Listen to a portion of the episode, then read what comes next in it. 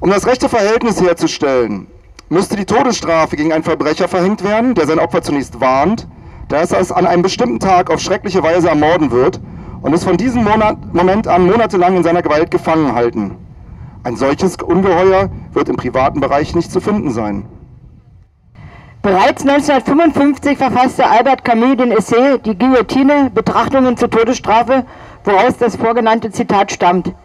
Er setzt sich in diesem Essay mit dem Argument, die Todesstrafe hätte eine abschreckende Wirkung auseinander und erhebt starke Zweifel an der Abschreckungswirkung. Drei wesentliche Gegenargumente führt er hierbei an.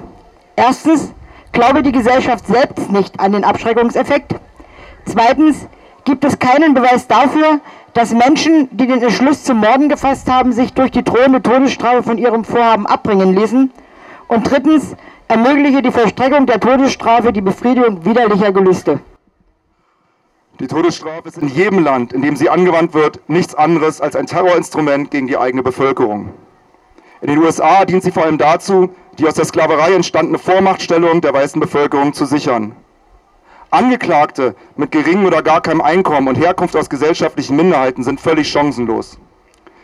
Zwei Drittel aller Todestraktgefangenen in den USA sind People of Color, obwohl sie insgesamt nicht einmal 20 Prozent der Bevölkerung ausmachen.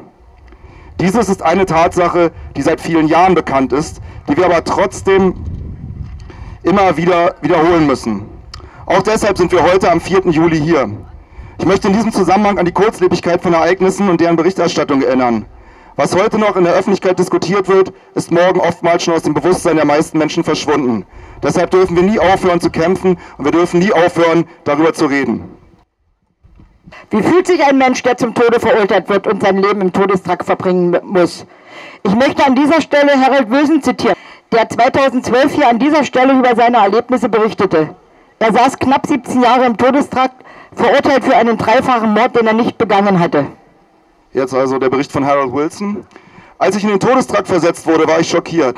Es war eine andere Welt. Wenn du in den Todestrakt kommst, spricht man von dir nur noch als einen der Verdammten.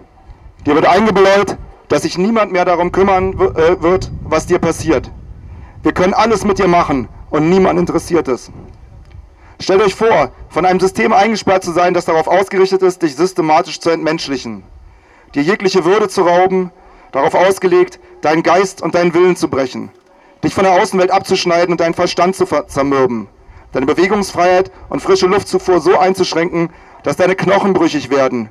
Keine Farben, keine Geräusche, totale Isolation. In dem Überlebenskampf unter solch beklemmenden Umständen wird der Mensch zum Tier. Es verändert einen Menschen von Grund auf. Stellt euch vor, dass eure Hände und Füße zusammengekettet werden, sobald ihr eure Zelle verlasst. Stellt euch vor, in einem Raum zu leben, der etwa so groß ist wie ein Badezimmer. Euer gesamter irdischer Besitz befindet sich in diesem Raum. Stellt euch die Schreie und den Gestank des brennenden Fleisches eines Mannes vor, der sich für eine Zigarette selbst anzündete. Stellt euch den Anblick zusammengeschlagener, blutiger Körper vor, die vor euch liegen, ihre letzten Atemzüge tun und sterben.